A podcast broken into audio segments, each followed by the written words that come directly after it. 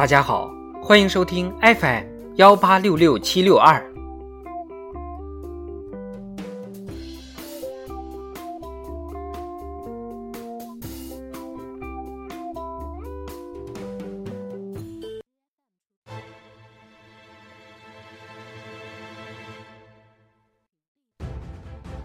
智慧人生，帮你开启生活的另一面。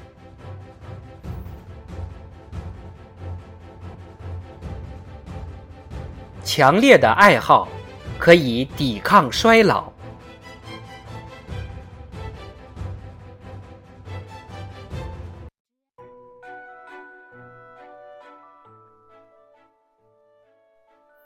虽然有这样一个标题，这篇文章真正要谈的却是怎样才能不老。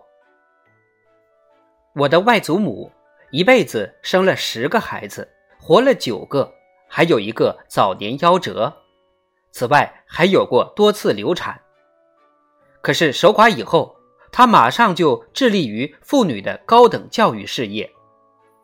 他是格顿学院的创办人之一，力图使妇女进入医疗行业。他总爱讲起他在意大利遇到过的一位面容悲哀的老年绅士。他询问他忧郁的缘故。他说：“他刚刚同两个孙儿孙女分手。”天哪！他叫道：“我有七十二个孙儿孙女，如果我每次分手就要悲痛不已，那我早就没法活了。”作为他的七十二个孙儿孙女的一员，我喜欢他的见地。上了八十岁，他开始感到有些难以入睡。便经常在午夜时分至凌晨三时这段时间里阅读科普方面的书籍。我想他根本就没工夫去留意他在衰老。我认为这就是保持年轻的最佳方法。如果你的兴趣和活动既广泛又浓烈，而且你又能从中感到自己仍然精力旺盛，那么你就不必去考虑。你已经活了多少年？这种纯粹的统计学情况，更不必去考虑你那也许不很长久的未来。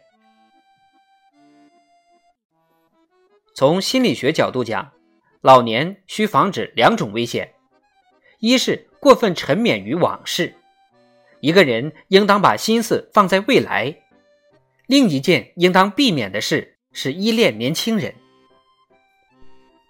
子女们长大成人以后，都想按照自己的意愿生活。如果你还想像他们年幼时那样关心他们，你就会成为他们的包袱。除非他们是异常迟钝的人。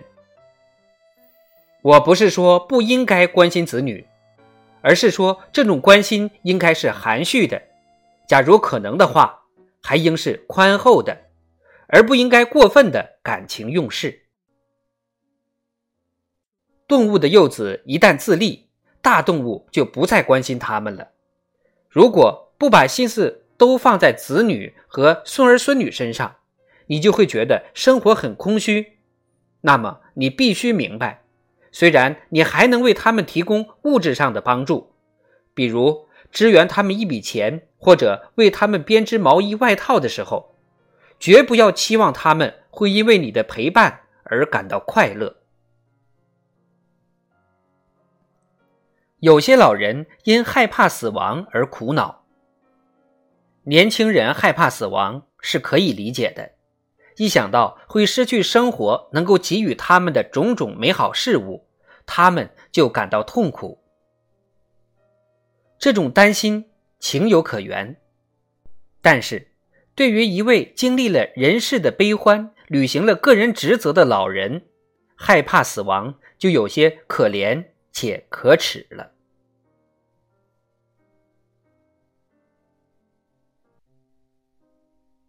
每一个人的生活都应该像河水一样，开始是细小的，被限制在狭窄的两岸之间，然后热烈的冲过巨石，滑下瀑布，渐渐的河道变宽了，河岸拓展了，河水流得更平稳了，最后河水流入了海洋，不再有明显的间断和停顿，然后便毫无痛苦地摆脱了自身的存在。能够这样理解自己一生的老人，将不会害怕死亡而痛苦，因为他所珍爱的一切都将继续存在下去。而且，如果随着精力的衰退，疲倦之感日益增加，长眠并非是不受欢迎的念头。我渴望死于尚能劳作之时，同时知道他人将继续我所未尽的事业。我大可因为已经尽了自己之所能而感到安慰。